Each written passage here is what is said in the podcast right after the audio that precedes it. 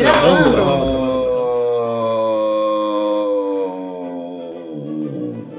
Tudo bem, Coca? Tudo certo, tudo certo. É o calor do rio, ele derreteu Sim. um pouquinho. Pois é. Tive que desligar o ar aqui e aí já tô sentindo todo o calor da terra no, no meu escritório ao mesmo tempo. Eu ia até falar, não, porque você não tá em casa e tal, não sei o quê, mas eu tenho uma coisa mais importante pra falar. Hum. Não que não seja interessante a coisa que você não tá em casa e tal. Mas. É, eu fui enganado pelo Marcelo Cassaro. Quero fazer uma denúncia aqui, avisar pra todos vocês, pra que ninguém caia no mesmo conto do vigário que eu caí. Eu fui ler Deus da Guerra acreditando que era uma, uma história épica sobre a ascensão de Arsenal e eu descobri que é um veículo de Bleach, Que isso? Como assim? Ah, não, aí é crime. né? Eu estava olhando as armas de Deus da Guerra e tem uma katana, né? Eu olhei assim e falei, ah, tudo bem, tem uma katana. A regra é clara. A regra é clara. Qual é, qual é a regra? Quando tem uma katana, tem que usar a katana. Como- Eu não entendi. É uma regra meio Pulp Fiction, mas continua a história primeiro. Sim, sim, continua a história. Ok. Mas, mas depois eu explico melhor se você quiser. Mas então, eu vi a katana, né? Aham. Aí eu olhei a katana e falei, tudo bem, tem uma katana, normal. Qual o problema de ter uma katana? Várias coisas tem katana. Tá Eu certíssimo. fui ver a descrição da katana, fala que tem uma faixa no cabo da katana. Enrolando assim. Eu falei, "Pss, meio esquisito, né? Aí fala que a katana é muito grande, que a lâmina dela é mais grossa do que o comum para uma katana. Eu fiquei. Eu já vi isso em algum lugar, tá ligado? E ela tem um poder que ela solta um raio. E o nome dela é Lua Minguante. Eu pensei, não. Isso não pode, isso não pode ser coincidência. Eu percebi isso num domingo pela manhã. E eu fiz aquilo que vocês não devem fazer numa situação dessas.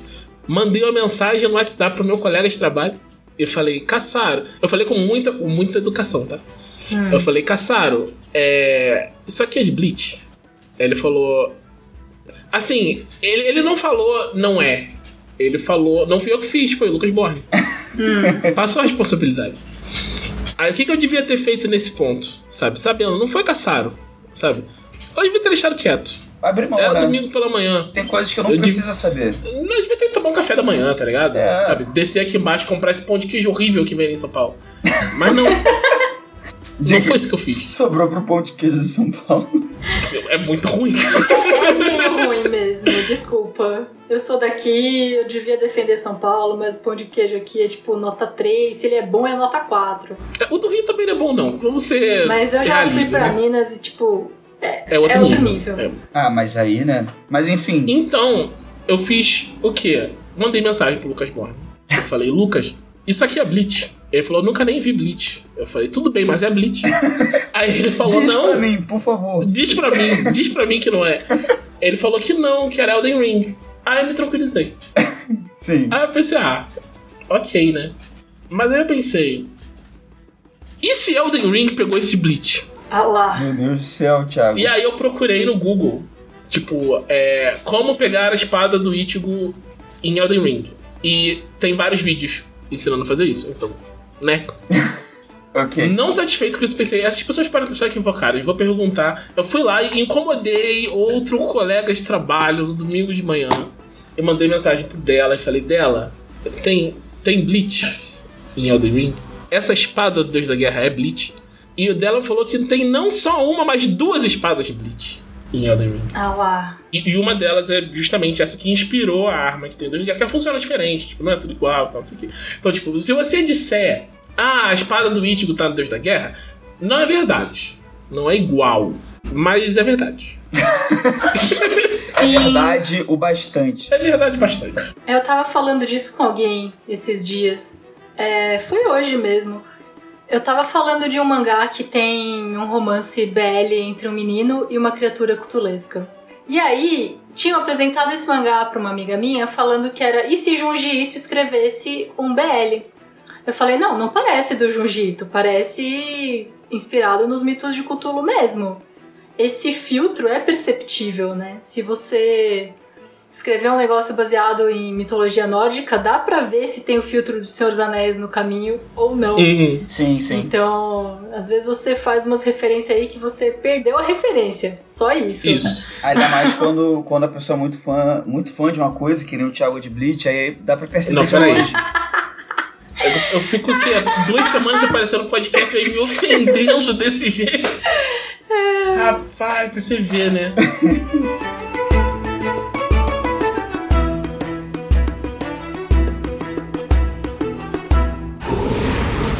Podcast Dragão Brasil. Olá, meu nome é Thiago Rosa e esse é o podcast da Dragão Brasil, a maior revista de RPG e cultura nerd do país. Ei! Estamos aqui hoje com o Rini mais parrudo de Arton, Glauco. Só de Arthur mesmo, né? Oi, gente.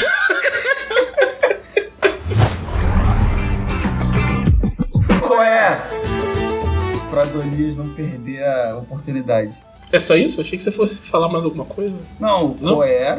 É, é só. Ah, esqueci que. É. Tá vendo? Eu tô muito tempo sem gravar podcast contigo. É- Não, é porque Eu também. esqueci que você tá. Você, é uma- se tornou um adepto do minimalismo na sua apresentação. Não, e também porque eu, eu fiz fora de ordem, né? Primeiro eu fiz um comentário sagaz e depois falei o qual é. Normalmente é o contrário. O qual é tem que vir primeiro. Você quebrou sua própria fórmula. Sim. Tá aí, na falta de consistência, tipo, fiquem, fiquem ligados, não façam isso. A gente vai se, Mantenha a gente vai se reinventando. né? E também temos aquela que não vê o anime, mas decora o mangá, Rita Isaka. Oi, queridos ouvintes da Dragão Brasil, aqui é Rita Isaka e estou aqui novamente. Muito obrigada pelo convite. Eu vim aqui reclamar de mangás que só eu li. Podia botar uma música triste agora. É. A famosa Tururu do Naruto. Isso. De vez em quando eu tô, tô conversando com eles no quarto, eu falo um negócio bobo. Eu, pra falar com o Faro Triste, eu falo, Alexa, toque Sadness. É isto. Toda uma geração, time. né? Mas ok, vamos então para as nossas notícias da semana. É, você tinha notícias, né, Rita? Eu tenho notícias. Saiu o segundo teaser do filme live action de Cavaleiros do Zodíaco. O Começo, que é o nome do O filme. Começo. O começo. É, The Beginning. Interessante, né? Parece um filme feito pelo Zack Snyder. Eu estou com medo. Bom, é- essa é a reação certa. Eu ver um filme que parece feito pelo Zack Snyder. Tem, tem câmera lenta e, e aquele jogo de luz, aquelas coisas no, no- na animação? Como É, assim? e é tudo escuro, não dá pra ver nada. Ah, que isso, cara. Você não viu os trailers ainda, Glauco? não, eu ainda, eu ainda não vi. Cara, Eu, eu te mando os links. Mas foi anunciado pra 28 de abril. Acho que nos cinemas fora do Brasil, né? Não sei se aqui vai sair nessa data. Mas é, É. que Sanseia talvez saia, né? é Sim. verdade, talvez saia. Não, ainda talvez mais- saia antes, né? Tem coisas assim que são grandes aqui, às vezes saem antes aqui do que no exterior por causa de pirataria. Ainda mais Cavaleiros, né? Que é, É. muito forte aqui. Cavaleiros é muito forte aqui. E no México. E aí, esse trailer tá. Esse teaser tá esquisito, porque sabe o X-Men antigo dos filmes? Lembra a Fênix Negra? A, a Dark Phoenix, feita pela. Ai, qual era o nome dela? Funk something. Fenif. Jancy Funk, não sei. É, Janice, isso. Isso, um negócio assim. Ela faz a Marinha, ela parece a Fênix Negra nesse filme. Eu fiquei. Tive Mentira. um backlash esquisito. É Funk Jancy. Whiplash, é. Tive um whiplash do tipo, quando você olha um negócio, você tem que voltar rápido pra olhar de novo e falar, eita, aqui. Tem o Liam Neeson nesse filme também, não tem? Sim, ele faz o equivalente ao Mitsumasa Kido. É Aqui surreal, tem outro cara. nome. Neeson. É surreal, esse filme vai ser surreal. E o Seiya, o McKenna, ele vai fazer o Zoro no live action de One Piece. Então, Seiya é japonês. É, Eu quis dizer que. Queria dizer que eu dei uma olhada aqui na- nas imagens enquanto isso, do filme, né? Que vai sair. E não parece trailer, mesmo mas vi Zack imagens. É, e definitivamente são imagens, né? São. É. E aí, enquanto eu estava no Twitter e vi esse trailer que saiu hoje, também saiu o segundo teaser da Pequena Sereia da Disney, que vai ser lançado dia. Eu anotei dia 26 de maio. E eles corrigiram, agora dá pra ver coisas, ele não está mais tão escuro. Mas agora dá pra ver que o CG do cenário tá meio bosta, então. O, Olha que, só. o que será que faremos? Então, essas são minhas duas notícias, esses dois teasers. de filmes que eu vou assistir, mas a que custo. A que custo? Nossa, muito bem dito, não diria melhor. Glauco, você tem notícias também? Sim, aparentemente abril e maio vão ser meses intensos, porque também em maio, no dia 12 de maio desse ano, será lançado The Legend of Zelda Tears of the Kingdom, ou Tears of the Kingdom. É, é o duplo sentido, né? A arte de Hyrule aí. E eu vou desaparecer da face da Terra nessa data. E eu não sei quando vou voltar. Desde já estou muito muito empolgado para esse momento. Eu só quero o Ganondorf é, moisturized, né? Hidratado. Quero muito Ganondorf hidratado. Sim, cara, vai ser, vai ser perfeito. É, não tem como esse jogo me decepcionar. É isso. Meu Deus do céu, cara. Essa é a pior coisa que você pode falar sobre qualquer coisa. Cara, mas, mas Zelda é, é uma das minhas franquias favoritas e consistentemente não me decepciona. Pelo contrário. Mas eu acho um bom contraponto. Eu já tô chegando no filme de Cavaleiros achando que eu vou me decepcionar pra caramba. Melhora o Glauco.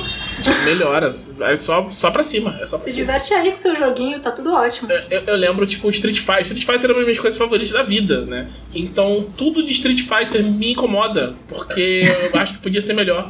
A Tipo, Street Fighter 6 tá todo mundo, sabe, Raven, sabe, tá tudo bom, tem vários detalhes, eu fico. Street Fighter eu- 6 já começou mal que o símbolo do jogo parece um ícone de NFT.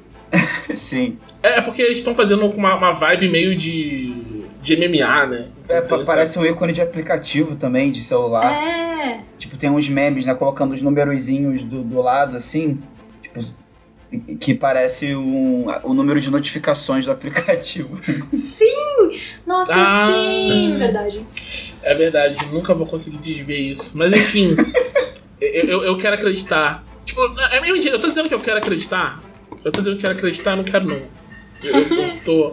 Eu não quero acreditar que vai ser bom. Eu tô acreditando que vai ser ruim. E aí, se for bom, é lucro. Mas eu tô acreditando Não, mas gostar de uma mídia sabendo que ela tem defeitos é a melhor coisa. Então, Glauco, eu entendo você gostar de Zelda mesmo vendo problemas em Zelda. A gente tem que se permitir se decepcionar. Senão, é- só é felicidade. Como é que a gente vai... Mas você percebe que essa era exatamente minha crítica. Sim. Você tá falando, não tem como me decepcionar. Tem? Tem, Sempre tem, tem. Tudo pode te decepcionar. Não, mas não ao ponto de te impedir de gostar, entendeu? A não ser que seja muito ruim mesmo. Aí fica A difícil. não ser que seja Bleach. A, a não ser que seja. Eu ia puxar de novo pra Cavaleiro. Se for parecido demais com o mangá, vai ser uma porcaria. Mas só eu li o mangá, então não importa. Isso. Você leu o mangá de Cavaleiros do Zodíaco, Glauco? Eu- não, pior que eu, eu li Claro a que saga. não, esse mangá é muito ruim. Eu li, eu li a saga de Hades só, na época que saía pequenininho, é, pela metade, Meio né? tanco. aham. E eu era criança, eu gostava também porque eu era criança. E e eu li a saga G, mas não A até saga G é da também. hora. Porque a saga G, A saga G é tava sendo lançada pela Conrad e a Conrad faliu no meio e nunca lançou até o final. Sim, a saga Não, eles lançaram depois. Saiu, saiu tudo. Não pela Conrad. Não, pela Conrad. Ah, é? É o mesmo, é o mesmo, é o mesmo selo da Conrad. Porque tem coisas que a JBC comprou da Conrad e relançou no mesmo formato. Sim, que é o caso sim, mas Piece. foi tudo. Saiu pela Conrad mesmo. Só que era muito difícil de achar. Porque, tipo, eu acho que eles já tinham tudo pronto e deve ter ficado sem distribuir. De repente a JBC distribuiu. Hum, pode ser. Que eles deviam ter. Eles devem ter falido quando já estavam com tudo pronto e só não estavam distribuindo. E depois saiu, mas você vê eles com o, o logo da, da Conrad ainda. Olha só, não sabia. É, Vou, eu, eu, atrás. eu, eu larguei nesse meio tempo aí, porque ficou muito difícil de achar, realmente. Mas eu, parei gostava. de comprar no 12. É, Eu eu, tinha. Eu tinha todos, me faltava. Eu, fa- eu não tinha todos, faltava uma edição. E aí, como quase tudo que eu tinha de mangá, eu dei pra uma aluna minha e eu me arrependo imensamente até hoje. Então agora vamos para a sessão O que vocês fizeram na semana passada, que não necessariamente só semana passada, pode incluir outros eventos passados, desde que você não vá fazer isso no futuro. Na verdade, até se for fazer isso no futuro, também vale, se for interessante falar. Fale, Glauco. Então, gente, essa semana, semana passada, as últimas semanas aí, eu vim comentando que eu joguei Hollow Knight, especialmente nas minhas férias, né? Eu joguei muito Hollow Knight e eu falei bastante na minha última participação aqui, né? Que eu até zerei e tudo mais. É, eu não me lembro se eu tinha feito o final. Não sei se dá pra chamar de final verdadeiro. Mas enfim, o melhor final. O final mais legal. o final mais legal. Eu não sei se eu ainda tinha feito ele, mas se eu. Se eu enfim, eu fiz e foi incrível. É, eu me senti uma pessoa melhor depois que eu zerei Hollow Knight. A pessoa, Assim, eu não sei explicar, mas é, o Hollow Knight me fez entrar num- numa vibe de jogos que vocês já vão ver que é jogos mais independentes, que tem um certo nível de desafio e que você tem dificuldade em certos aspectos. Não necessariamente por, por ele ser muito punitivo, mas às vezes por causa de um puzzle, às vezes por causa de uma coisa escondida numa área que você não sabia e você descobre sem querer. Aqueles momentos meio ahá, sabe? É. Glauco, só de interromper rapidinho aqui. Hum. Vamos rever os elementos desses jogos que você tá, Ah, que você tá se interessando? sim, ok. Eles são, tipo, eles pegam uma estética meio antiga, né? Sim. E aí eles estão, tipo, reutilizando essa estética. Mais ou menos. O Tunic não é especialmente antigo na estética. Eu tô- não, assim, eu tô começando a entender onde o Thiago quer chegar, eu, eu tenho medo, mas. mas eu estou aqui metaforicamente pegando na mão do Thiago, estou me preparando para ouvir o que ele tem Né? Então é uma coisa assim, meio assim. Né? Uma volta às origens, de certa forma. É. Tipo, não é um jogo de mundo aberto que você tá jogando. Não, não, não. Não. Né? Eu dei uma cansada, inclusive. E, e eles são difíceis. É, tipo assim, Eles têm um nível de desafio da hora. é isso. Tipo, eles exigem a habilidade do jogador, basicamente. Sim. Então você sabe que você tá jogando OSR. Né? Não, mas peraí, é videogame, Thiago, não faz isso comigo assim. OSR do videogame, brother. É isso que você tá fazendo. Não, OSR do videogame. Glauco. Não, que isso. Olha só, tu fica, você ficou de férias, você voltou fazendo o quê? Voltou esse OSR. Pô, pior que nesse meio tempo, pior que tudo faz sentido agora. Porque nas férias eu também comprei o, o Forbidden Lands, né? Caraca, maluco, comprou o RPG OSR. Eu, eu, eu tô gostando bastante da leitura, inclusive. Então, talvez, talvez eu esteja me tornando tudo aquilo que eu, te- que eu mais critiquei. Olha aí. Tudo aquilo que você Mas sempre explica combateu. pra mim o que é o SR. O que, que é o OSR, Glau? Por favor. Ai, Você que é um Deus do especialista no. É, o OSR é um, é um termo na comunidade de RPG para Old School Renaissance ou Revival. E. E assim, piadas à parte, eu não tenho nada contra o tá? Tá, Tipo assim, talvez tenha algum ouvinte desavisado aí. É, só nunca foi meu estilo de RPG, assim, eu nunca gostei muito desses RPGs mais antigões, assim, que ficam tentando. A vibe deles é tentar resgatar o clima do- dos primeiros DD, assim, né? Tipo, do, do- da primeira edição de D&D, do D&D Basic, umas coisas assim, né? É, e era um jeito de jogar RPG bem diferente. É, é, é um jeito, né? Não é no passado, né? É um jeito de jogar RPG bem diferente dos RPGs de hoje em dia. Vou, vou falar assim por falta de termo melhor, né? Modernos. É, mais modernos, né? É, ele é mais letal no geral, mais desafiador. E ele tem uma noção de desafio que tem a ver com desafiar o jogador e não necessariamente o personagem ou as habilidades do personagem, mas como o jogador, com a própria inteligência ali, pode tentar lidar com certas situações. E tem outras coisas, né? Eu acho que tem uma explicação por alto bacana. Mas é assim. uma explicação por alto bacana e é uma explicação que encaixa com Hollow Knight e Tunic. É, então. é, não, pior que assim, é, eu sempre, sempre foi uma piada recorrente da época, da, da época de ouro lá do nível de desafio, que era um podcast que eu tinha com o Thiago, que era a gente ficar dando uma. brincando de uma forma saudável com, com, a, com memes do, do old school e da OSR. Mas tem, tem elementos de lá que eu, que eu acho legal, tipo a ideia de, do, de dar uma desafiada no jogador, às vezes com base no próprio metajogo, do, assim, você aproveita o metajogo para surpreender as expectativas do jogador em relação, sei lá, à fraqueza de um monstro, por exemplo, essas coisas assim. Mas realmente não era o meu estilo, não era a minha praia, né? Mas nessas férias talvez eu tenha. Você deu, deu uma volta, é a idade chegando. Pode ser, pode ser. É... Tem um ditado que um amigo meu fala que é: Nunca diga dessa água não beberás, porque vai que beberás. Vai que beberá. Sim. Aliás, aproveitar que a gente tá falando de ICR, mandar um abraço pro Rafael Balbi, que Sim. tá fazendo um blog novo falando de Royal Fantasy, que é um, um- um- um nicho, um subgênero do, da ICR, que é bem focado no, tipo, na, na origem da origem da origem da ideia da caixa branca. Você anda com uma vara de 3 metros e absolutamente tudo pode ter uma armadilha. E você verifica e os textos dele são muito legais explicando sobre esse estilo. Se quiserem saber mais, procura o blog dele que é oilfantasy.com. Procura Oil Fantasy.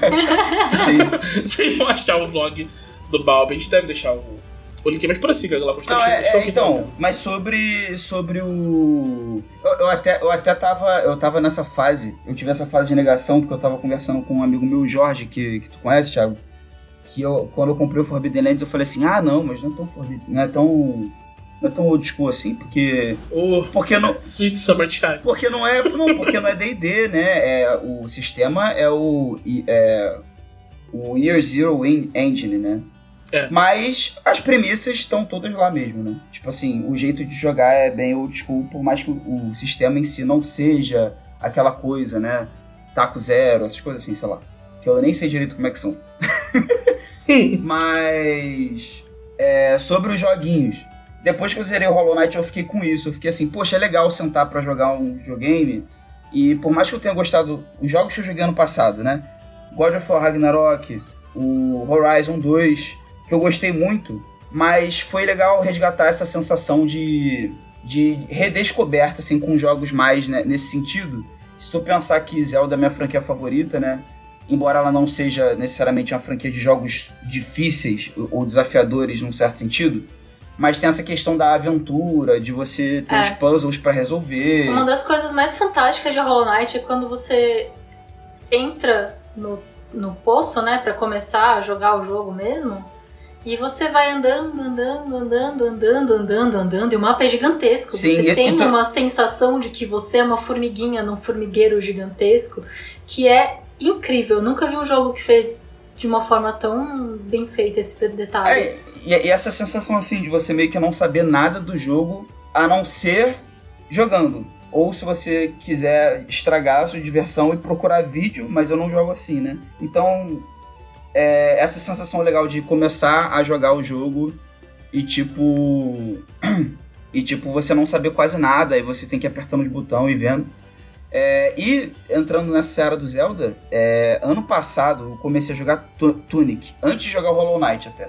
Foi antes da CCXP, antes de um monte de coisa. Mas qual, o que é Tunic? Eu faço a menor ideia. Tunic é um joguinho que você é uma raposinha fofa e você Sim. tem um galho e aí depois você consegue uma espadinha. E parece um joguinho. É um joguinho 3D, mas é um 3D meio 2,5 assim. Que você tem que resolver uns puzzles e derrotar o bicho no final. A, a narrativa é meio tipo Hollow Knight mesmo. Você tem que achar os negócios e derrotar o chefão. Mas ao mesmo tempo você tem todo o mundo e as coisas associadas a esse mundo. Então, de repente, é, enquanto o Hollow Knight tem esse aspecto Metroidvania, Tunic é um jogo de puzzle. Hum, mas eu acho que você comentou do Tunic antes, Sim. não foi, porque o, o Tunic, ele, ele não esconde que ele está bebendo diretamente da fonte do, do Zelda, assim, em termos estéticos, em, em outros elementos e tal. É muito bonitinho a raposinha com a roupinha verde. Sim, até, ah. a, roupa, até a roupa da raposa lembra e tal. E especificamente o Tunic lembra muito o, o, o, é, o Zelda Link's Awakening, que teve o remake pra Switch, que é aquele Zelda que parece que tudo é feito de, de, de parece tudo uns bonequinhos Playmobil, assim, o cenário. Parece uma coisa feita com, com brinquedo. E o Tunic tem meio essa pegada também, tipo, a câmera é. É o que a Rita falou, né? Tipo, é 3D, só que aquela câmera você vendo de cima, meio isométrico, assim. Isso. E, e você. Você. Pera, a câmera, a câmera é fixa? Sim, é. de cima, assim. É. E aí. Pô, eu, eu tô meio, meio me interessei agora, porque essa perspectiva isométrica, tipo, só ter isso no jogo já foi gostar dele, tipo 100% a mais. E assim, a parte mais legal do Tunic é que você vai achando uns negócios no cenário que são o guia do jogo, o manual, como se você tivesse comprado o jogo na caixa Sim. e veio com o manual, mas ele tá escrito em código e você pode decifrar esse código e você pode entender detalhes e dicas do jogo a partir do manual. E você folheia o manual e, e isso é genial, porque o world building tá todo no manual e parece que é o manual de um amigo seu que te emprestou o jogo, então tem os negócios cada caneta. E assim, é, é um é jogo cheio bom. de mistérios, né? Esse idioma é, fictício, eu, eu, descobri depois de zerar o jogo que ele é conhecido na comunidade como Trunic. Porque são tipo runas do Tunic, né? Peraí, peraí. Desculpa, vou ser chato. Ele é um idioma ou um alfabeto? É um alfabeto silábico. Isso. Ah, tá. Exatamente. São as letras são fonemas do inglês. É um alfabeto silábico fonético para o inglês. É. Assim, o que faz ser menos óbvio, né? Porque se fosse letra para letra, talvez seria mais fácil de descobrir, mas é por fonema, né, e tal. E as sílabas formam com a consoante e com o som da vogal um sigilo sozinho. Então, sei lá, Hum. a palavra vi, que é e, é um símbolo só. Uhum. Então é difícil você, pela métrica das coisas, descobrir que palavra que é. Mas às vezes tem palavras em inglês no meio do manual. Então, Sim. comparando por contexto, você fala. Ah, Você entende certas coisas do jogo vendo um bloco de texto misterioso e vendo que tem a palavra, sei lá, a palavra que você tá querendo entender, ela tá ali. Aí você olha pra ilustração do manual. Então é o manual mesmo, como se fosse um PDF dentro do jogo. E E aí você entende o que aquilo quer dizer. o muito legal é, tipo, uma das primeiras páginas que você encontra, é, tipo, você aperta A e você tem do lado o desenhinho da raposinha dando uma cambalhota. Aham. E aí você percebe que os mesmos símbolozinhos estão na linha de baixo, que é quando ele. Acho que ele pode bloquear ou fazer um parry. E aí você pode deduzir que aquele desenho tá significando a palavra button, que é press the button. Sim.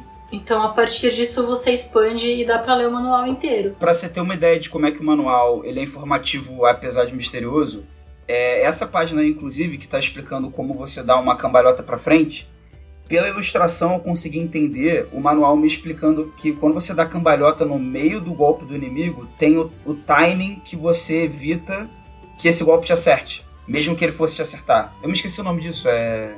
Você fica invulnerável Frames de É, tu fica, É. Tu, tu fica invulnerável, exatamente. por uns frames ali. E o manual tá te ensinando isso. Tipo, se você der é, essa esquiva, né? Esse, essa cambalhota nesse, nesse time aqui, é, você é invulnerável, você não toma dano. E um monte de runa em volta, né? Sem dizer mistérios do plot do jogo mesmo, que você só entende vendo as páginas do manual. E até pra você, dependendo de como você vai terminar o jogo, influencia muito é, a sua interação com o manual, assim, pra não entrar muito em spoilers. Mano, o manual é impecável. Eu queria muito ter esse manual. Eu nem. Mano, esse jogo é muito bom. Cara, não, e nesse sentido até volta aquela questão da. Né, do regresso, né, Thiago, que você tava falando, né? De voltar, porque o, o manual ele traz muito essa vibe meio nostálgica, assim, de quando a gente pegava o jogo e, e vinha esse manual de acessório. Eu manual, ainda tenho guardado meu manual do Pokémon Yellow. Sim. E o manual por si só ele não era um manual chato de instrução naquela época, né? Ele, ele era uma coisa legal, assim, tipo. É, na, na época do, do Nintendinho, quando você não tinha memória pra você explicar a memória do jogo dentro do Sim. jogo, a história foi manual. E, e aí eu zerei o Tunic, porque assim, eu, eu joguei ele quase todo no ano passado, só que eu cheguei numa parte e travei. E aí, e aí eu fui jogar God of War, até pra escrever a matéria do Dragão, etc. Aí o fim do ano foi super corrido. Nas férias eu joguei o Hollow Knight, que já falamos aqui. E eu pensei assim, quer saber? Eu fiquei, tipo, motivado. Eu vou voltar no Tunic e eu vou zerar o Tunic. E aí eu fiz exatamente isso. E aí, não satisfeito, eu vi que um joguinho mais recente que o Tunic e o Hollow Knight, né? Um joguinho chamado Death's Door, tava na promoção na, na, na loja da Playstation. E aí eu comprei, só que ele é mais curtinho que o Hollow Knight e o Tunic, né? E aí eu já zerei também. E eu tô, eu tô nessa, nessa descoberta de jogos, assim, independentes, relativamente modernos, só que eles fazem a gente revisitar esses lugares quando a gente começou a jogar videogame pela primeira vez, assim, nossos primeiros jogos e essa coisa de você não saber como é que o jogo funciona até uma certa parte dele. E ele tem puzzles e tal. É, e Tunic usa uns truques que são muito antigos pro jogo ficar maior, né? Então, Sim, o, o exemplo seria Castlevania Symphony of the Night, que o jogo tem o dobro do comprimento que ele inicialmente teria, porque você faz o castelo inteiro, aí o castelo vira de ponta cabeça e você tem um novo mapa. sim. e você. É, não, e tem muito isso mesmo, né? É, esse elemento de replay, de você. Agora eu preciso voltar naquele lugar lá, porque com essa coisa que eu consegui, eu vou abrir uma outra porta lá que eu, eu já tinha até esquecido dela. O jogo valoriza que você fique passando pelo- pelos mesmos lugares várias vezes, né? Isso é bem legal. E você começa a perceber uns detalhes que te passaram pela cabeça assim, uh, é incrível. Nossa, Tunic tem uns detalhes fenomenais. Sem spoilers, ouvintes, joguem Tunic, é muito bonitinho.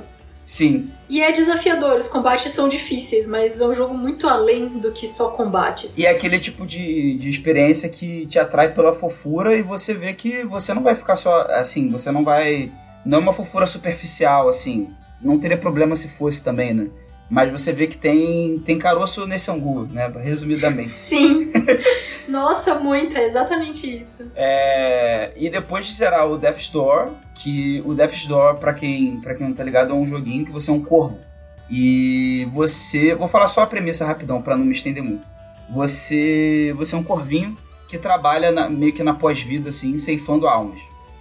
E aí a pós-vida é tipo uma repartição pública, tipo uma, uma empresa, cheia de burocracia. É uma corporação. É uma coisa meio Monstros S.A., assim, só que da morte, né?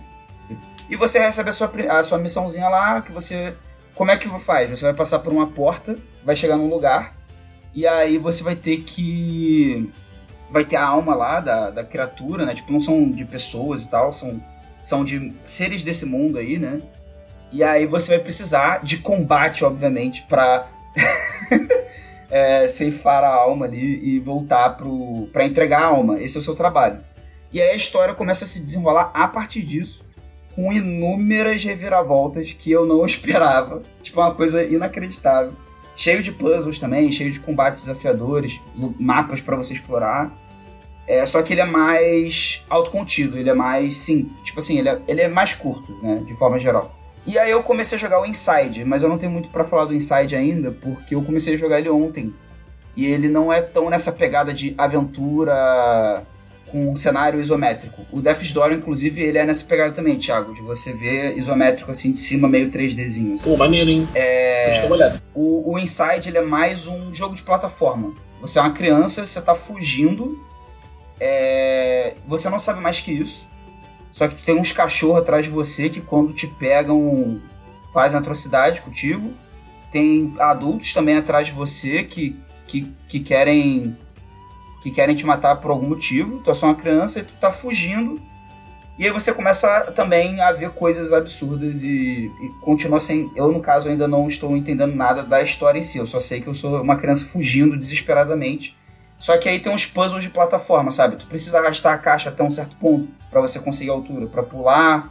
Aí você depois volta, aí você consegue a ajuda de uns NPCs que te ajudam a navegar pela, pelos, pelas fases, sabe? Vamos dizer assim. Como dizem as pessoas de língua inglesa, this is a hit or miss. Esses tipos de puzzle pode dar muito certo ou pode dar muito errado. E quando ele dá muito errado, eles são muito chatos. Sim, sim. E aí eu acho que até vejo mais mérito por causa disso, porque parece que. É... Pô, o jogo, ele, além de estar confiando na sua inteligência, tu pode entrar na internet e ver, né? Mas parte da graça é você tentar sem ajuda, né? Aí se você travar muito feio, eu não tenho vergonha de procurar ajuda, mas eu, eu insisto bastante até procurar ajuda. E o jogo confia nisso para você, e ao mesmo tempo, assim, para o jogo funcionar, ele teve que ter esse cuidado de não ser uma coisa impossível de descobrir e, e, nem, e nem fácil demais, né? Me parece ser um tipo de equilíbrio de game design mais. que se faz mais no olho, mais difícil de medir do que, sei lá. A gente estava até discutindo isso num grupo, né, Thiago? Tipo, mais 5% de Tipo, tem uns jogos que hoje em dia tá assim, mais 5% de dano de fogo. Putz, eu vou ter que, eu vou ter que fazer um, um, rant aqui, né? Porque quando a gente fala de, de níveis de dificuldade em, em, videogame, é muito comum você ouvir, pô, é só botar um modo fácil. Aham. Né? Não é só botar um modo fácil. É, não é simples assim. Né? Não é tão Tem fácil, muito jogo. né? Esse, esse, esse é o tipo de jogo que é, quando você tem os puzzles para solucionar, você pode, tipo, talvez dar algumas dicas e tal, mas aí você já está interferindo na experiência. Né? É muito difícil você manter a mesma experiência sem interferir nesses casos. Tem jogos que é muito fácil de fazer, sabe? A maior parte dos, dos jogos que tem é, parâmetros físicos fixos de, de, combate com ataque e defesa, é, é só mexer nesses números e vai ficar mais fácil, sabe? Então você continua engajando com o, o jogo de alguma forma. Um, um, jogo que eu acho que faz isso muito fácil é, são esses CRPGs, né? Você vai mexer na dificuldade, só vai tipo tem mais inimigo, tem menos inimigos, tem mais vida, tem menos vida, e você continua engajando com o sistema de jogar fora. Sim. Eu acho que o modo fácil de Tunic seria só a raposinha dar mais dano por ataque, e isso já mudaria o jogo inteiro. Sim. E não, e ainda assim não tornaria ele objetivamente mais fácil para certas coisas, né? Não, porque os puzzles de Tunic são realmente difíceis. É, e tem umas coisas no, no Tunic, inclusive, que estão escondidas de um jeito que é. Tipo assim, tu pode jogar Tunic e não descobrir A não ser que tu veja na internet. É nesse nível. Tem uns, tipo, os jogos de Pathfinder, né? O Wrath of the Righteous e o Kingmaker, eles têm uns subsistemas, né? Tem o de gerenciar reino no Kingmaker e o, o combate de exércitos no Wrath of the Righteous. E eles não são sistemas fáceis de você dominar. Aham. E eles parecem, a primeira vez que você pensa, é só ah, controlar a tabela, não é. No começo, você não, só não tinha escolha. Né? Você não sabia, não conseguia lidar com aquilo, você não ia terminar o jogo e acabou. Sim. E aí eles aprenderam. Esse, o, o Kingmaker, principalmente, foi um jogo que eles aprenderam muito durante a, a- a evolução, né? Ele é um jogo muito melhor hoje que era no lançamento. E eles botaram um modo que você põe só, tipo, é, o, o Kingdom Management no automático.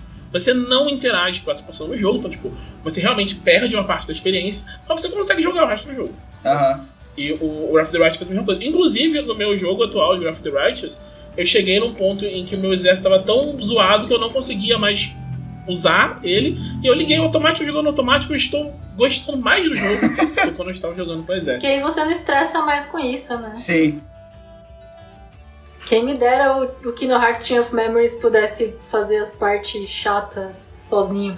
O de GBA é muito bom. Mas a adaptação pra Play 2, que foi pra Play 3, que tá no Play 4 e no Play 5, meu Deus, que horror, que jogo horrível, que jogo horrível. Vou puxar essa deixa pra falar mal de Kingdom Hearts Chain of Memories, é isso que vai ser meu, meu, meu tópico da semana passada.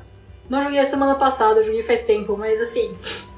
Em Kingdom Hearts Chain of Memories, ele é um jogo de... é um JRPG de ação, com cartinhas. Então você tem que juntar três cartas iguais para dar um tipo de ataque, ou três cartas de cores diferentes para dar um outro tipo de ataque.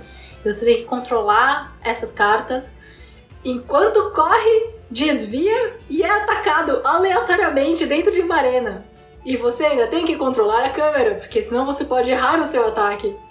Bicho! E aí, a of Memories tem um esquema que quando você vai para um andar, você tem que ir abrindo as salas do andar para achar a escada para o próximo andar. E aí você vai jogar metade do jogo com o Sora, que vai do térreo até o topo, e a outra metade do Rico, que vai do último subsolo até o térreo.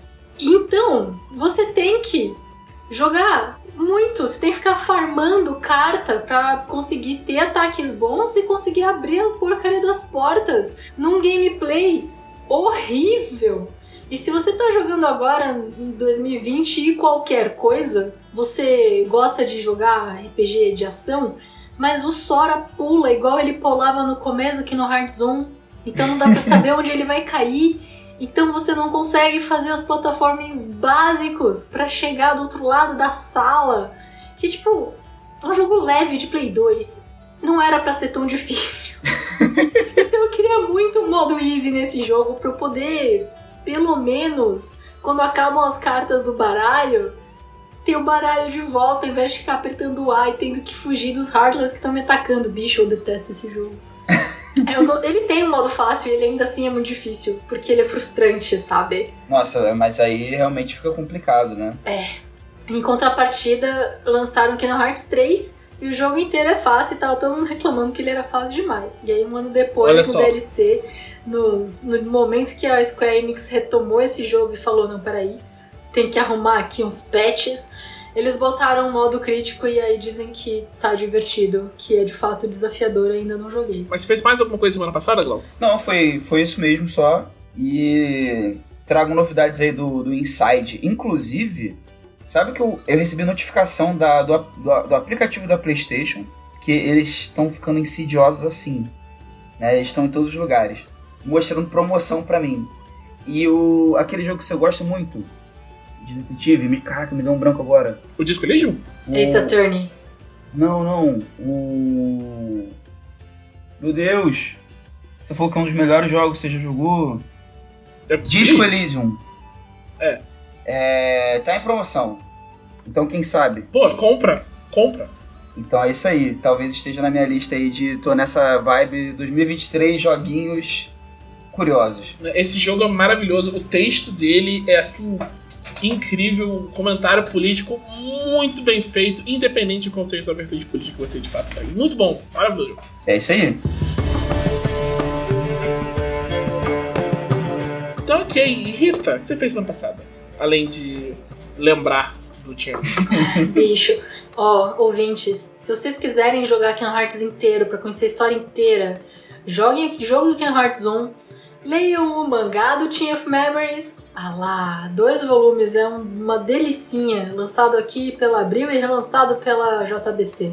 Aí você pode jogar todos os outros jogos, menos o de, de DS que tá meio difícil, o emulador ele é esquisito. Mas dá pra ler o mangá também. Sabe, a gente, se a gente fosse fazer um- um drinking game no podcast, cada vez que a Rita é, recomenda um Sim. mangá, você tem que tomar um A shot. gente ia sair Olha, completamente bêbado. eu posso fazer deste o meu trabalho. Ah, tá bom, eu li o mangá de Final Fantasy. O mangá Isekai de Final Fantasy. Que o protagonista é um nerd de Final Fantasy que quer trabalhar como game designer na Square Enix. E- esse, E é aí- aquele, esse é aquele que ele vai pro mundo. Você falou da última Aí- vez. Mano, eu super recomendo. Mas eu já falei, então deixa eu pegar outro pra eu falar aqui. Tem o mangá de Slice of Life. Eu não gosto de Slice of Life. Eu acho Slice of Life meio chato, porque eu já tenho minha vida, por que, que eu vou ver a vida das outras pessoas? É que nem ver novela. Às vezes é legal. Porque quando é legal, é porque alguma coisa muito fora da vida das pessoas está acontecendo. Então eu gosto de Slice of pra eu ver vidas de pessoas que são muito diferentes das minhas. Das minhas, né? Como se eu tivesse mais de uma. Da minha. E tem um chamado Hakumei Tomikochi, que é um slice of life dessas pessoinhas. São os liliputianos, são umas pessoinhas que tem tipo, no máximo 5 centímetros de altura.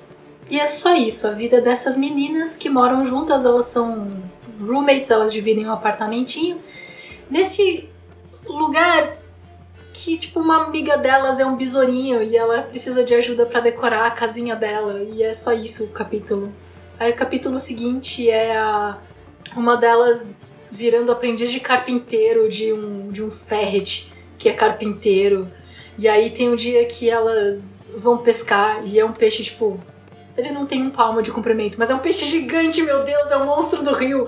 E é só isso, e ele é maravilhoso. Eu acho que eu nunca vi uma relação de amizade tão bonitinha entre mulheres em um mangá. Ele é muito singelo, ele é muito, muito, muito gostoso de ler. Ah, parece fofo. Como é que é o nome? Hakumei Tomikochi. Mas eu não sei se ele saiu legalmente em português. Desculpe, Dragão Brasil.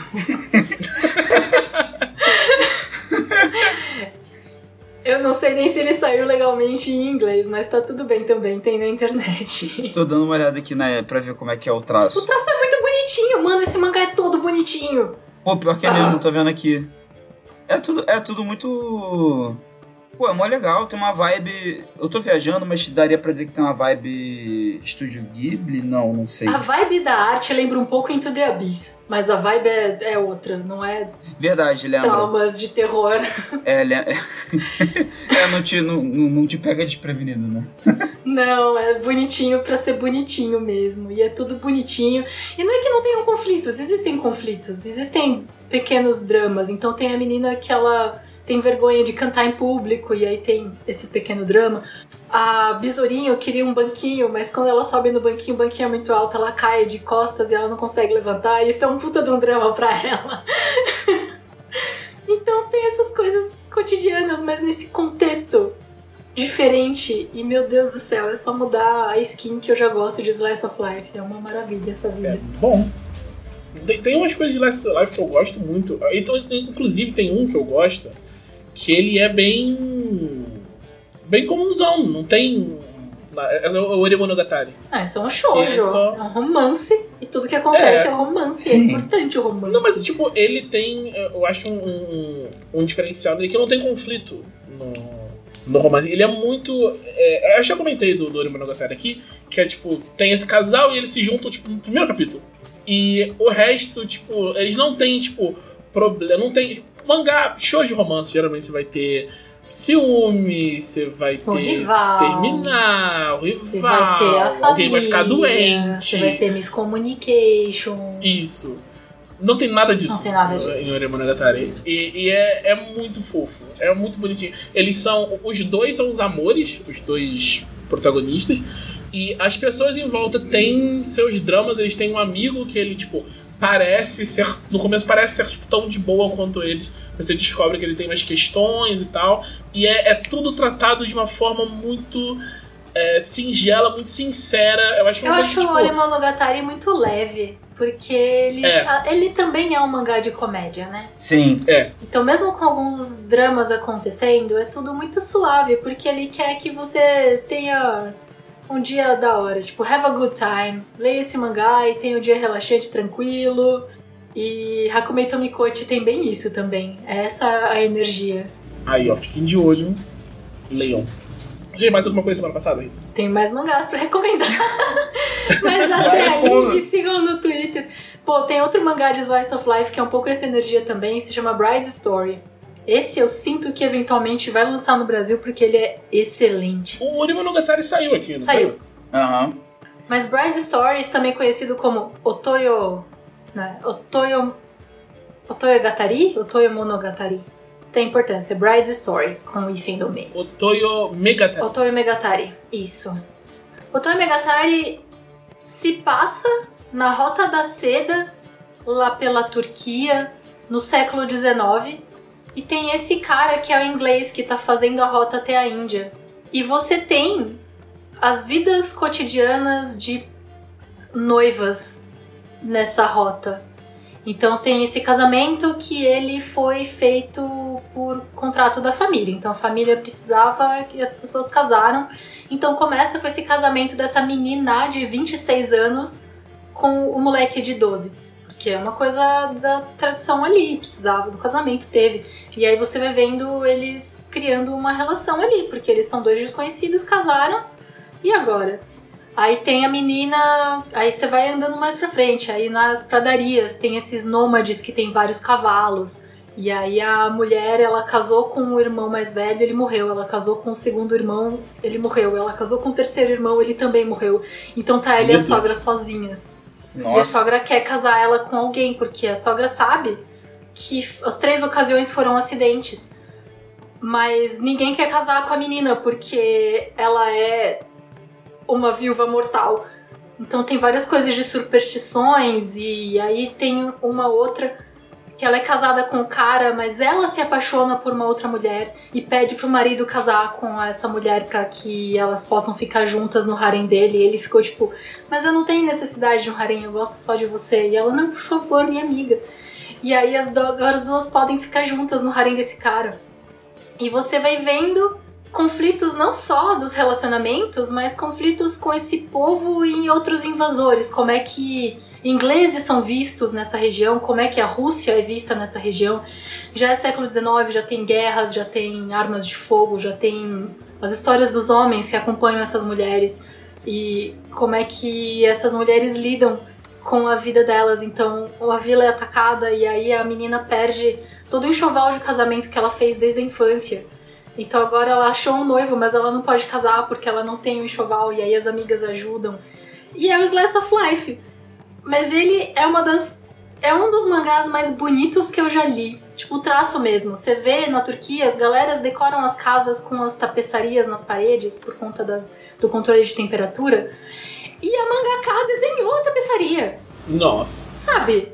É insano. É muito bonito. Não, olha, eu tava, eu tava dando uma olhada aqui porque essa sinopse me pegou muito. E eu tava vendo, eu quis ver o estilo, né, da arte e tal. Tipo, eu gostei de ser um negócio meio histórico, né? É, é bem histórico, é, E- é, é bem pesquisado. Você vê o respeito Sim. que a pessoa tem pela cultura. E assim, não é bem ilustrado só pelo traço e tal, é bem, assim, as, as roupas, sabe? É. É tudo muito detalhado, cara. Tô muito É detalhado, e são as roupas tradicionais e não tá mostrando, tipo, olha só que roupa esquisita. Não, a- as personagens de lugares diferentes têm culturas diferentes e elas falam. Então, por exemplo, a Mir vem de um lugar mais frio, então ela não tem tantas coisas de tecidos à base de materiais de plantas, ela usa muito couro. Então ela traz o, o uso de couro pra outra vila. Ai, mano, é muito bom. É muito bom. É muito bom. Então fiquem com essas duas recomendações. Otoyo Megatari e Hakumei Tomikochi. São dois mangás excelentes de Slice of Life, completamente diferentes entre um e outro. Muito bom. E você, Thiago? O que, que você fez essa semana? Então, eu fiquei, antes do podcast, pensando, meu Deus, o que, que eu fiz aí de trabalhar nos últimos, sei lá, mês?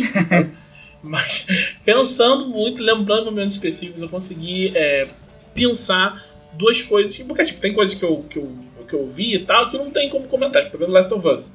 Last of Us tá em andamento, a gente podia... Mas, simplesmente a gente fazia uma sessão de... De Como é Casa do Dragão, né? A gente ia. De Casa do Dragão, né? A gente fazia semanal. isso aqui é, no pode podcast. falar, ué. Não, mas a gente tem que fazer se todo mundo estiver vendo só. Eu não vi Sim. ainda. Não, é, na É, verdade não precisa não. ser spoiler. Uma coisa que eu posso dizer sem nenhum spoiler, uma experiência pessoal minha. Eu tinha visto o episódio 1 e 2 e fiquei sem ver. Aí, anteontem, eu resolvi ver os três, porque tá, tá, tá no 5 Nossa, você viu, você viu 3 ou 4, 5 Sim. seguidos? e. Meu Deus do céu, e eu mano. não sei. Eu não fiquei legal, não. Minha mãe fez a mesma coisa e ela adorou. Gente, nenhum deles é, é tipo. Exatamente. Todos eles são muito taxing. Como é que, ai, como é que eu falo isso? Não, todos eles deprimentes. Eles exigem demais de você Sim, emocionalmente. Eles sim, demandam de você. Isso, isso. E, e, e assim, o 1 e o 2, até o 2, as coisas não são tão diferentes do jogo para quem jogou o jogo. Do 3 em diante, as coisas começam a ter elementos é, ou inéditos ou diferentes, coisas legais e tal. E eu tinha parado no 2 justamente por causa disso, porque eu fiquei assim, poxa, eu já joguei, né? Eu vou fazer outras coisas.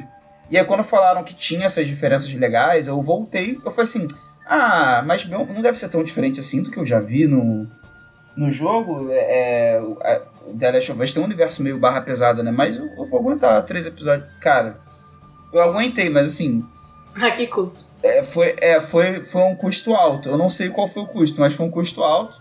E. Mas assim, é, muito, tá muito boa a série. Dito tudo isso, tá muito boa. Só recomendo não.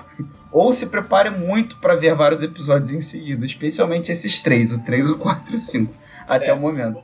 É, vai saber o que vem depois ainda, né? Eu acho que não. É, não, é.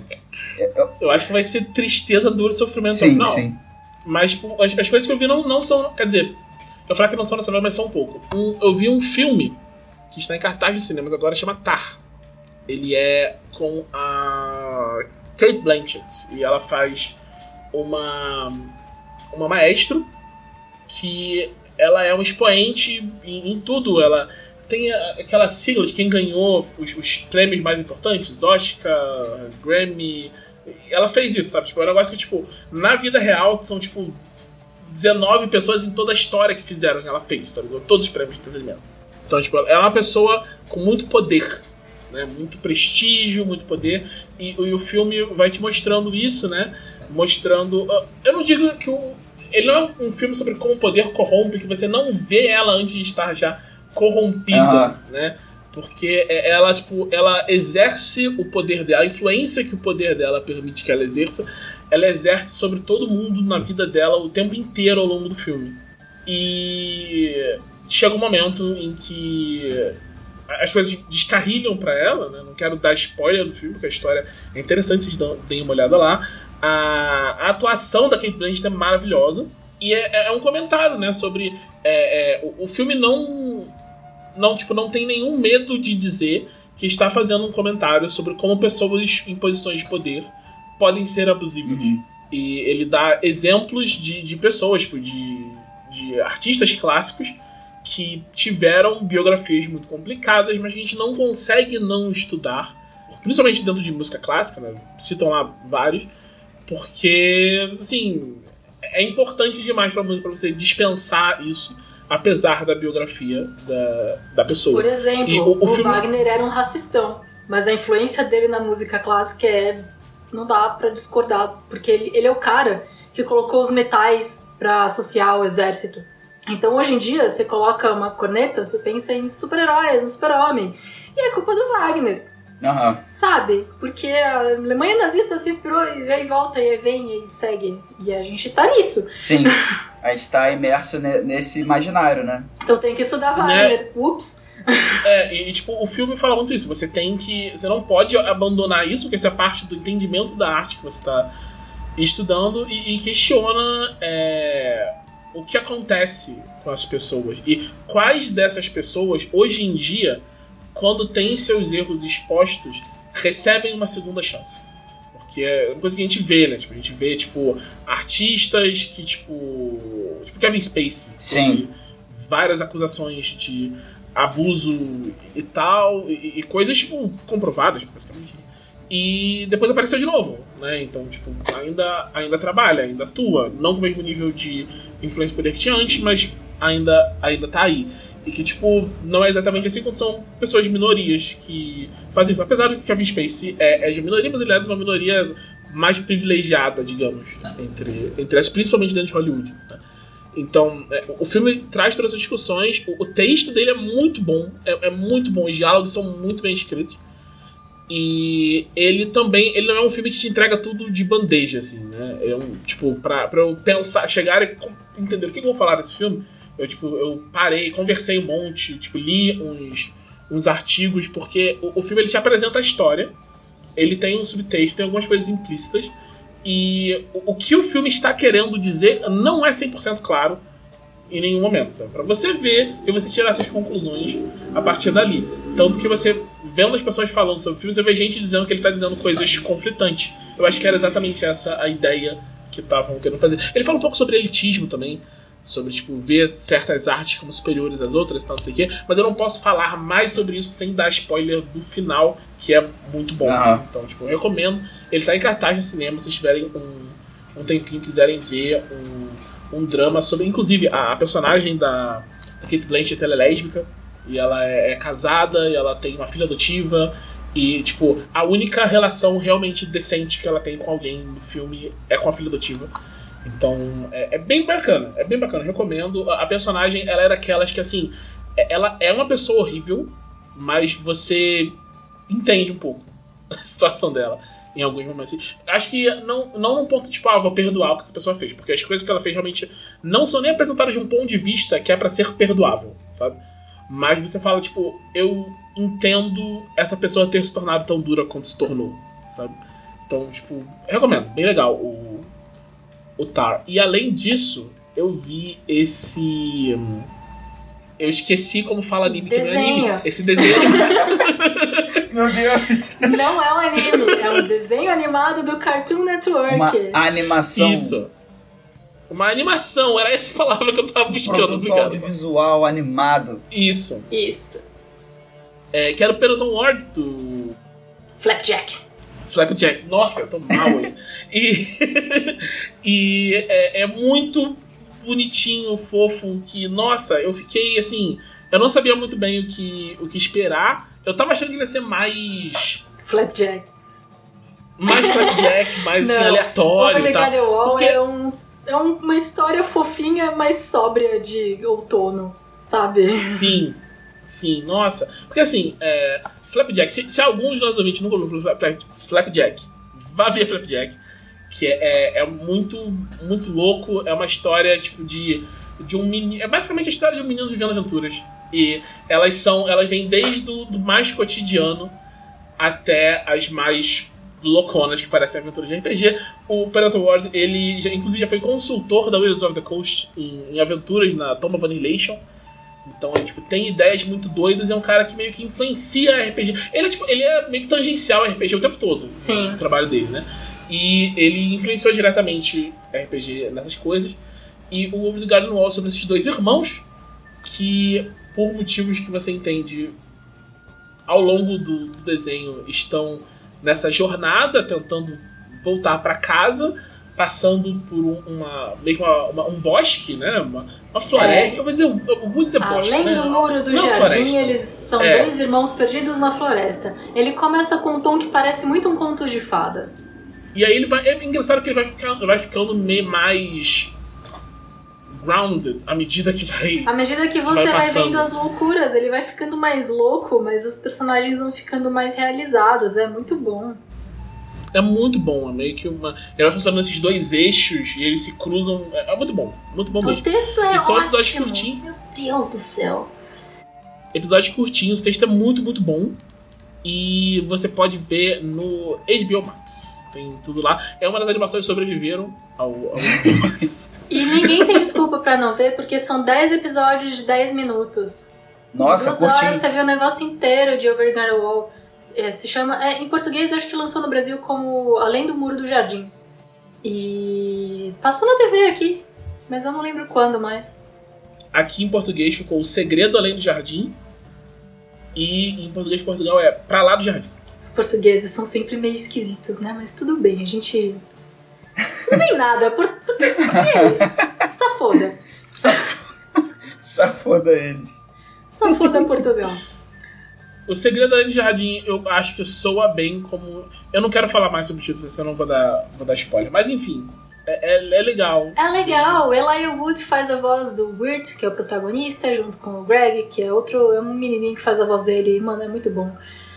E é aquilo, tem várias coisas de música que o menininho super canta e é super divertido. Aquelas músicas, tipo, tem vários desenhos que são meio musicais, né? Steven Universe é meio musical. Uhum. Até My Little Pony tem várias músicas. Os desenhos hoje em dia são muito top. Eu queria que os desenhos da minha época tivessem mais músicas. Mas tudo bem porque eu vejo desenhos atuais e canto as musiquinhas junto. Então tem um episódio que tem essa professora que ela tá, tipo, cantando o alfabeto, mas ela tá, tipo, lembrando do namorado dela que deu uma desaparecida. Então todas as letras do alfabeto são a ver com o namorado dela. E é tipo, amiga, você tá bem? e aí eu e um amigo a gente fez uma análise de Over the Garden Wall comparando cada episódio com um dos círculos da Divina Comédia. E encaixa. E isso é simplesmente maravilhoso. Mas encaixa a gente não sabe se é proposital ou se foi por acaso. Se for uma referência, é, talvez inconsciente, que nem a gente tava falando antes. Porque tem algumas referências que são conscientes. Porque o Wirt e o Greg chegam no desconhecido, que é essa floresta aí, e eles encontram um pra passarinho azul chamado Beatrice. Que é quem o Virgil e o Dante Sim. Alighieri estão procurando no inferno. Então, assim, né?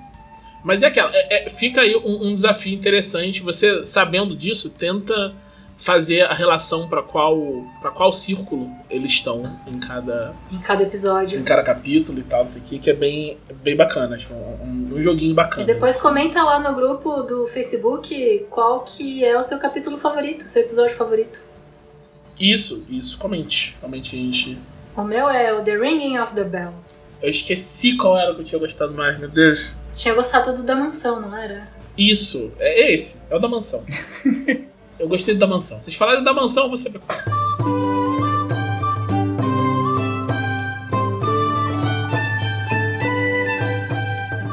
É isso. Então vamos ver as, as perguntas dos conselheiros, Glauco. Mas antes disso, quem são os conselheiros? Putz, os conselheiros são as pessoas mais maravilhindas da face desse universo. Conselheiros são as pessoinhas que apoiam o Dragão Brasil no nível mais alto de apoio e podem receber material exclusivo da maior revista de RPG Cultura Nerd do Brasil. E podem comentar e fazer perguntas no grupo do Facebook que serão respondidas aqui por nós. Perguntas como? Perguntas como Robson Vilela, como a do Robson Vilela, né? O Robson Vilela não é uma pergunta, ele fez uma pergunta. Com tantas mudanças no Panteão nos últimos tempos, eu quero saber, ele quer saber, qual vai ser o próximo deus de Arton a morrer? Quem vocês matariam? Quem colocariam no lugar?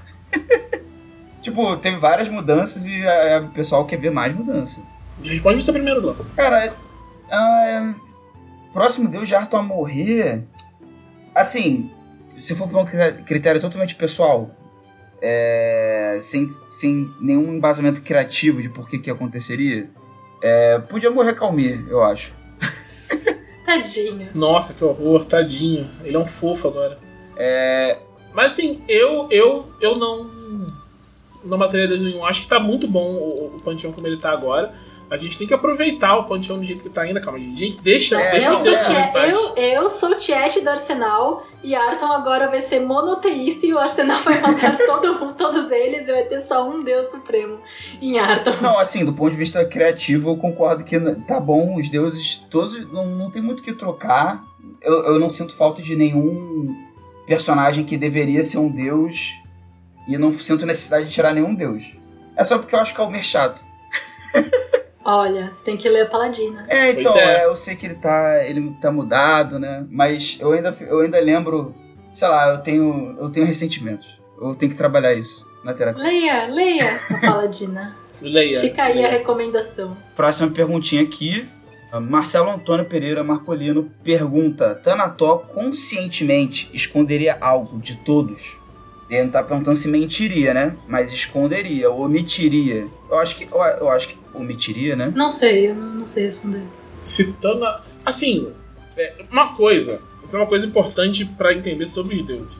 As obrigações e restrições são para devotos. É, não necessariamente são a personalidade deles, né? Os deuses não necessariamente vão seguir aquilo. Tipo, é, Tanató lida com conhecimento de um jeito muito aberto e tal.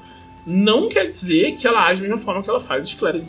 Sim, assim, ainda assim, eu não vejo, eu não consigo ver ela.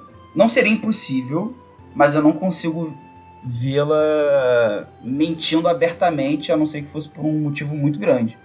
Mas eu acho que omitindo algo, principalmente alguma coisa, algum fato, uma verdade muito impactante que teria um momento certo para revelar para as pessoas, aí ela omitiria para revelar depois no momento mais importante, tendo esse tipo eu de. Eu acho que depende, depende muito da situação. Não dá pra falar, dá pra fazer? É, dá. sim, dá, dá. Se essa pergunta é essa, Sim. dá. Mas sim, vai depender muito da situação. Foi uma pergunta de sim ou não. Ó, tem outra aqui do Gustavo Samuel. É... Também tem a ver com Tanató. Qual deus estaria mais propenso a usar armas de fogo e por que é Tanató? Eu não sei.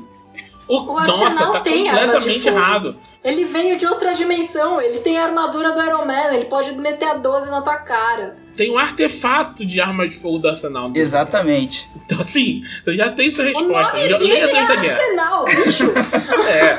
É. Deixa eu ver aqui, ó. Hum...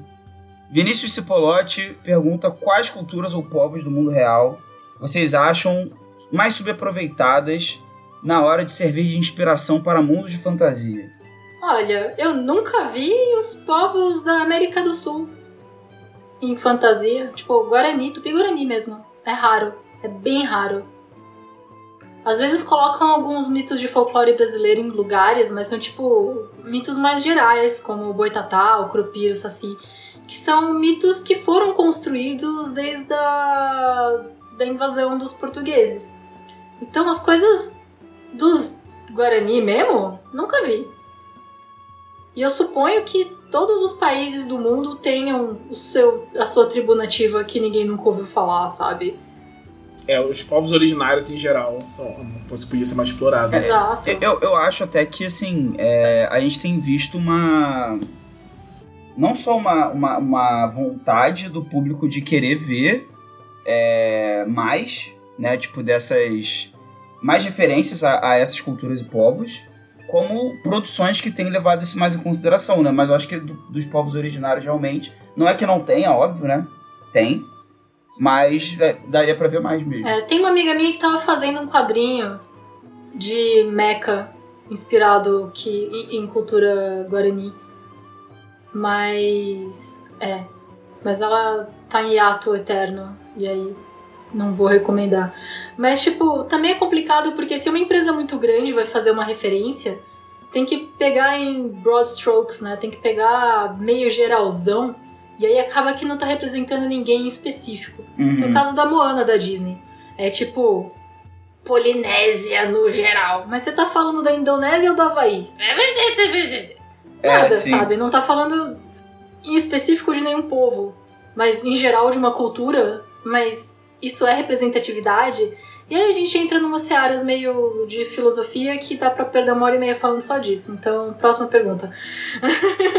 Gustavo Samuel mandou várias perguntas pra gente.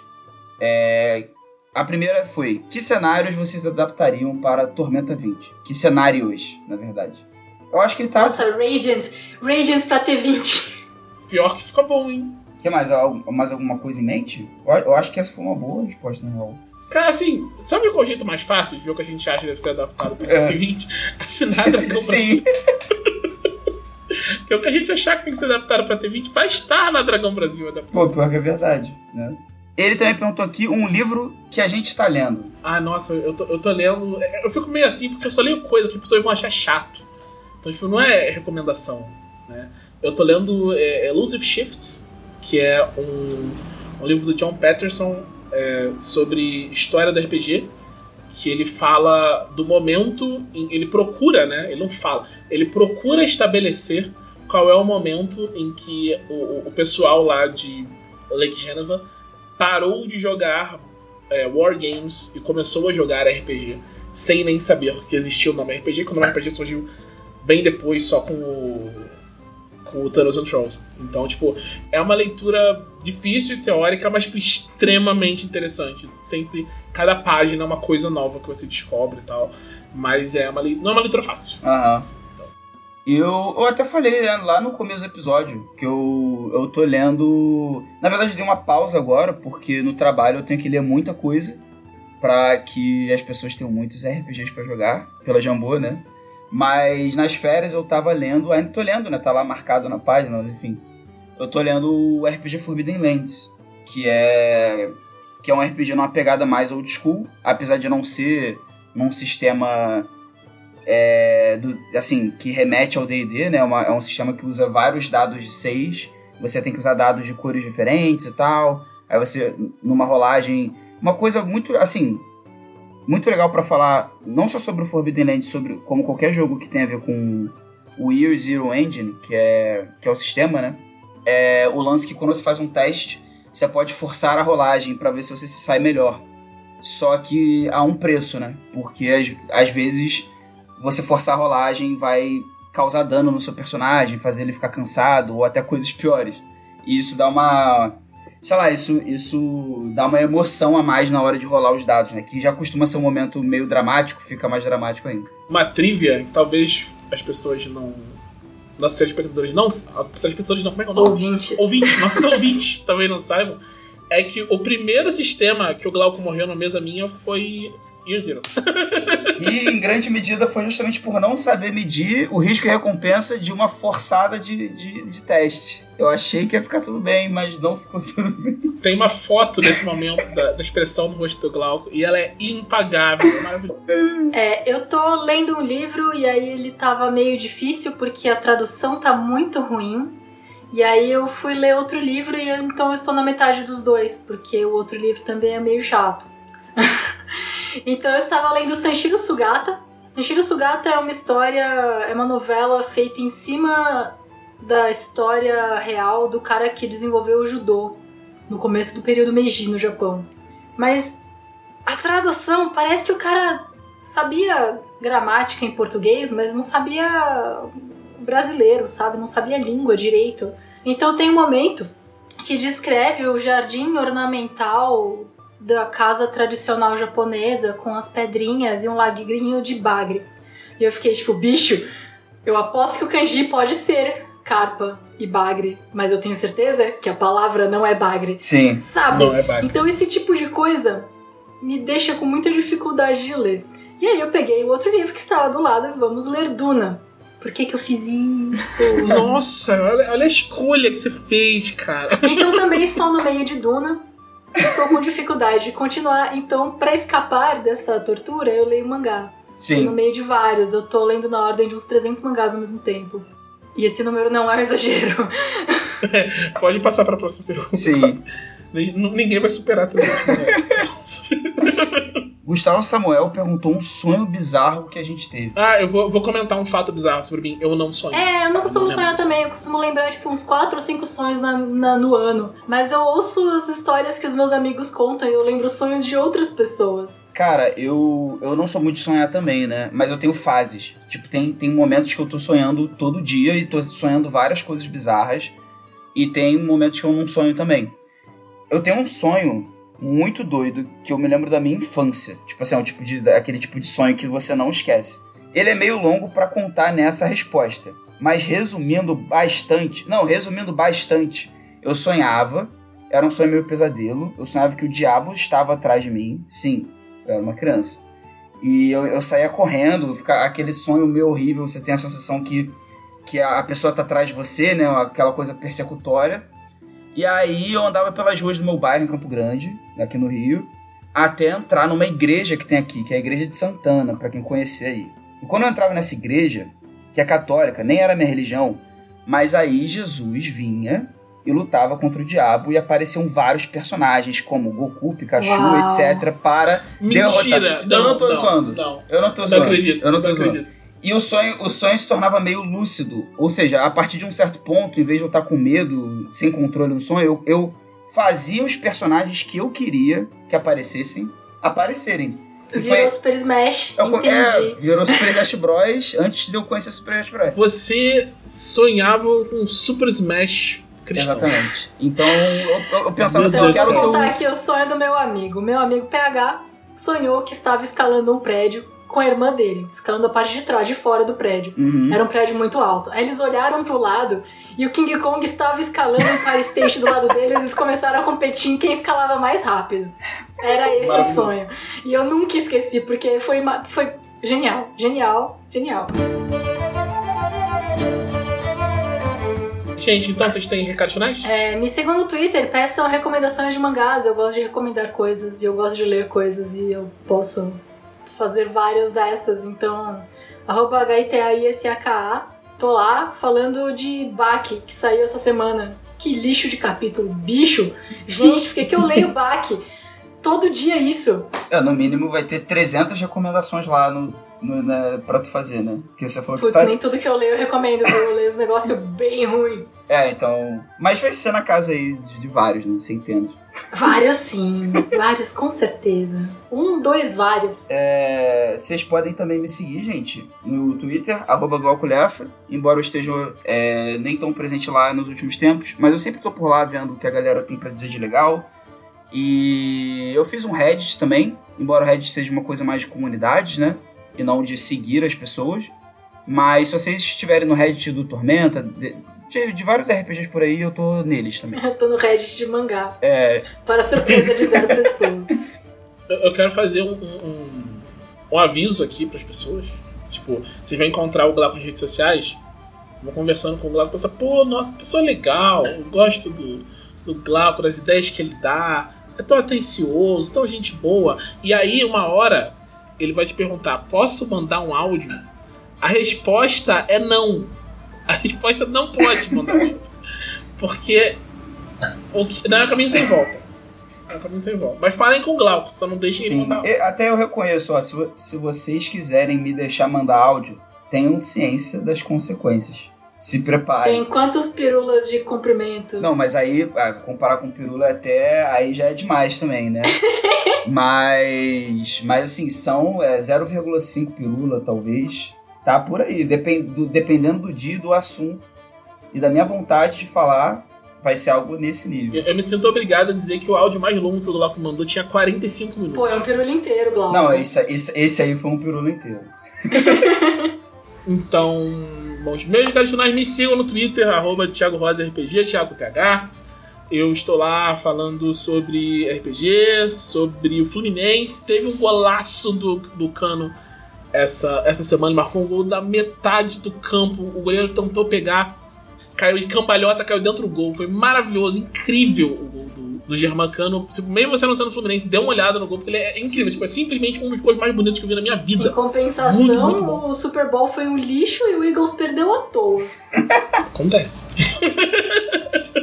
e eu acho que é isso. E sendo isso, esse foi o podcast da Dragão Brasil, a maior revista de RPG e cultura nerd do país. Até semana que vem. Êêêê!